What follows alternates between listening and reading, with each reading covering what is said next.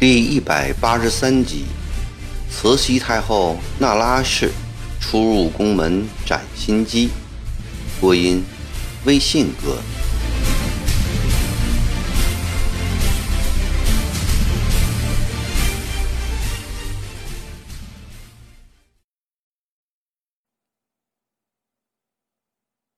今天这一集，我们来讲讲慈禧太后那拉氏的身世与入宫的经历。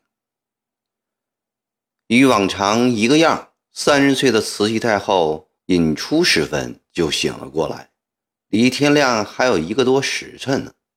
这是她一天中最难度过的时刻。她通常是闭着眼睛，安卧在重围叠帐遮掩的龙床上。在细软柔和的绣龙描凤的垫被和盖被之中，无边无际、无拘无束地胡思乱想，想的最多的就是他与咸丰帝恩恩爱爱的甜蜜岁月。凭着绝代的美艳和绝顶的机警，在小皇帝诞生前后的几年里，年轻风流的天子。将对后宫的三千宠爱集于她的一身。那个时候，她是普天之下最幸福的女人了。可惜好景不长，后来咸丰帝把爱转移了向，被四个有名的汉人美女——杏花村、武林春、牡丹春、海棠春缠得紧紧的，她遭到了冷落。但是她有一个包括皇后在内所有受到皇帝宠爱的女人所没有具备的优势，那就是皇上唯一的儿子乃她所生。在咸丰帝身患重病，又不再专宠他一个人的时候，他甚至暗暗的希望皇帝早日死去，不然的话，不知哪一天哪个妃子的肚子里又拱出了一个皇子来。皇上一时被他迷惑了，把江山从自己儿子的手中轻易的拿走，送给了他人。因而，当三年前咸丰帝驾崩的时候，他表面上也悲痛欲绝，心里却暗暗得意。从此以后，这江山便是属于自己儿子的了，再不要担心别人来争夺。但是儿子继承的却是一片动荡的破碎的江山。皇宫内虽无人来争夺，但江南的长毛造反已达十年之久。在江宁，分明有一个太平天国要与大清王朝分庭抗礼，有一个天王要与自己的儿子平起平坐。他绝不能容忍这种状况的存在。尽管他从小便从父亲那儿接受了汉人不可相信的家教，但时至今日，他也不得不听从恭王奕欣的劝告，重用曾国藩和他的湘军。他要利用汉人来打汉人，要利用汉人来收复、巩固儿子的江山。提心吊胆的日子终于过去了，三个多月前。当六百里的红旗捷报从江宁送到紫禁城的时候，他兴奋得热泪直流，声音哽咽，紧紧抱着九岁的小皇帝，连连呼唤着爱子的乳名。儿子的江山保住了，他的圣母皇太后的地位也保住了。虽然如此，作为一个年轻的女人，没有丈夫的岁月必定是孤苦的。尤其是在这一日将至的清晨，人间所有的夫妻都在鸳鸯被中拥抱的时候，他却一个人孤零零地躺着。他最怕这时醒过来，却偏偏每天这时他就要醒过来，回忆以往的甜蜜日子，能够暂时给他以温馨，但很快寡妇的烦恼忧闷便会占据了他上风。他想起这一辈子就要永远这样孤孤单单的生活下去的时候，龙凤绣被所象征的至高无上的地位、权力，便再也不能填补他内心深处的寂寞、空虚。每当这时，他甚至后悔当初不该费尽心思去招惹皇上的注意，去讨得他的欢心。那是在咸丰元年的冬天，初登皇位的咸丰帝向全国下达选秀女的诏命，凡四品以上满蒙文武官员家中十五岁至十八岁之间的女孩子，全部入京候选。慈禧太后那拉氏那年十七岁，父亲惠征官居安徽皖南道远，正四品衔。各方面都在条件之内，家里只得打点行装，准备送他进京。正在这时，惠征得了疾病，死了。那拉氏上无兄长，下无弟弟，仅仅有一个十三岁的妹妹。寡妇孤女哭得死去活来。当时的官场的风气是，太太死了。吊丧的压断街，老爷死了的无人理睬。惠征居官还算清廉，家中并无多少积蓄，徽州城又无亲戚好友，一切都要靠太太出面，四处花钱张罗。待到把灵柩搬到回京的船上时，身上的银子已所剩无几了。这天傍晚。灵舟停在了江苏清江浦，正当暮冬，寒风怒号，江面冷清至极。舟中那拉氏母女三人眼看着家道如此的不幸，詹氏前途更加艰难，遂一起扶棺痛哭。凄惨的哭声在寒夜江面上传播开去，远远近近的人听了无不敏测。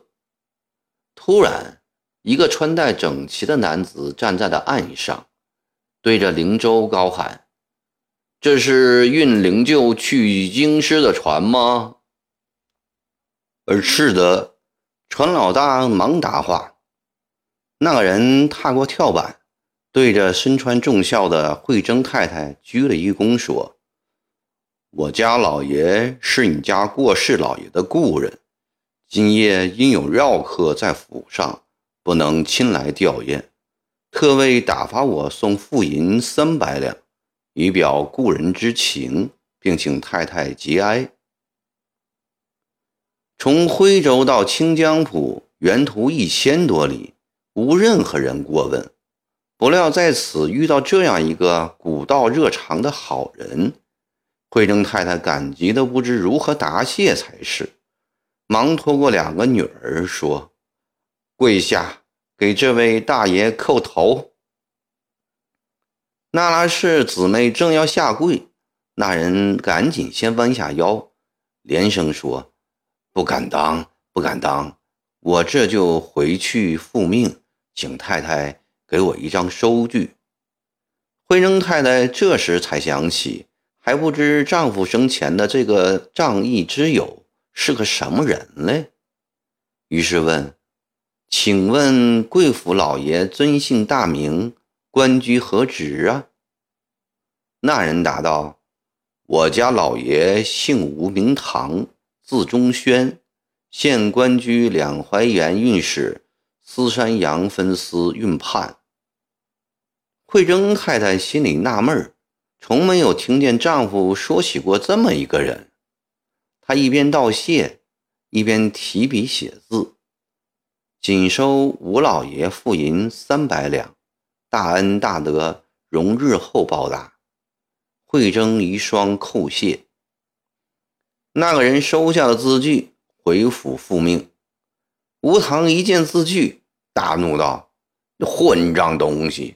这付银是送到殷老爷家里的，怎么冒出一个惠征来了？”这惠征是谁呀？钦差听罢慌了，老爷不是说送到运灵柩去京师的那只船吗？我听到了哭声，又问是不是到京师去的，说是，我就送去了，他们也收了。吴唐冷笑道：“好个糊涂的东西！天下哪有不爱银子的人？你送他三百两白花花的银子，他还会不收吗？”你问过他的姓没有？听差便道：“小人想了，世上哪有这等凑巧的事情啊？都死了人，都运到京师，又都在这时停在了清江浦，所以小人想，这不要问的，必定是殷家无疑呀。”吴棠发火了，拍着桌子嚷道：“你这个没用的家伙！”还敢这样狡辩？你赶快到江边去，把三百两银子给我追回来，再送到殷家的船上去。去就去了是了。听差答应的，心里仍不太服气。慢点，侧门边走出一个师爷来，向听差招了招手，然后对吴唐说：“老爷啊。”我刚从江边回来，也知道些情况。你说吧。收到银子的这一家是个满人，主人原是安徽的一个道员。这次进京，一是运灵柩回籍安葬，一是送女儿进宫选秀女。老爷，师爷凑到了吴唐的耳边，小声地说。这进宫的秀女日后的前途，谁能料定得了啊？倘若被皇上看中了，那就是贵妃娘娘了。到那时，只怕老爷想巴结都巴结不上了。这三百两银子对老爷来说算不上是一回事儿，但对这时的寡妇孤女来说，这是一个天大的人情。既然银子，已经送了，老爷不如干脆做个全人情，以慧珍故人的身份，请到船上去看望一下，为今后预留一个地步。吴唐想了想，也有道理。三百两银子对一个严判官来说，本也算不了什么。于是他带着师爷连夜来到了江边，登上灵舟。好言劝慰慧贞太太，又鼓励那拉氏姐妹好自为之，今后前途无量。临走的时候，留下了一个名次。慧贞太太一家千恩万谢。那拉氏把这张名次珍藏在庄帘里。父亲死后的凄冷，给他以强烈的刺激，使他深刻地意识到权势的重要。对着冷冰冰的运河水，他咬紧了牙关，心里暗暗发誓：此次进京候选，一定要争取选上。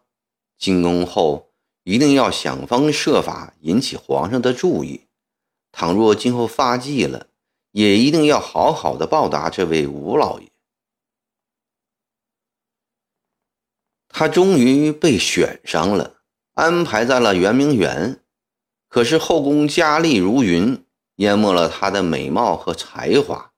一年过去了，她仍旧只是一个普普通通的秀女。但是极有心计的她，也就在这一年时间里，把皇上的秉性爱好都打听到了。他知道二十岁的皇帝好热闹、喜游玩，尤其爱看戏、听曲子，还能够自度新曲。是一个有文采、有情志的天子。他从小跟着父亲在江南长大，学到了不少优美的江南曲调。这时便常常一个人偷偷地温习着。天生的好嗓子，又加上勤奋练习，一年过后，他的江南小曲儿已唱得非常好了。这一天，咸丰帝来到圆明园游玩，将至桐音深处时，突然传来了歌声。太监欲前去斥责，咸丰帝制止了。原来咸丰帝生长在北京的深宫之中，平日里听的只是京剧、昆曲和北方的粗豪歌曲，从来没有听到过江南的小调。这江南小调最是委婉曲折、绵软多情，又从一个十八岁的少女口中唱出，更加的动听。文采风流的青年天子一下子就被吸引住了。他站在了湖边，怔怔地听了好长一会儿，把唱歌的人带到烟波致爽殿来。咸丰帝下令了，唱歌的人被带上来了，正是慧贞的长女。咸丰帝盘坐在烟波致爽殿内西偏殿的炕上。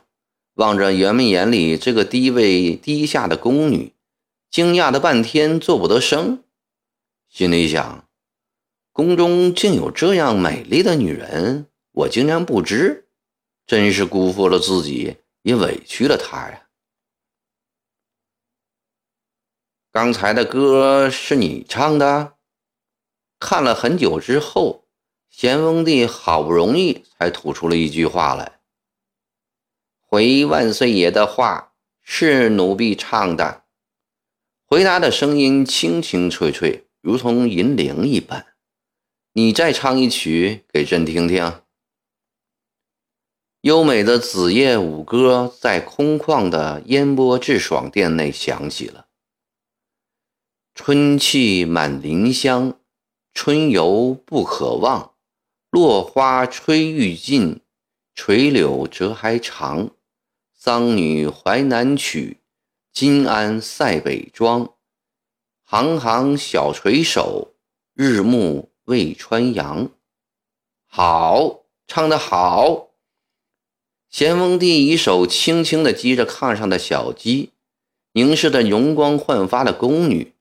他发现宫女手里拿着一支兰花。你喜欢它？咸丰帝指着兰花问。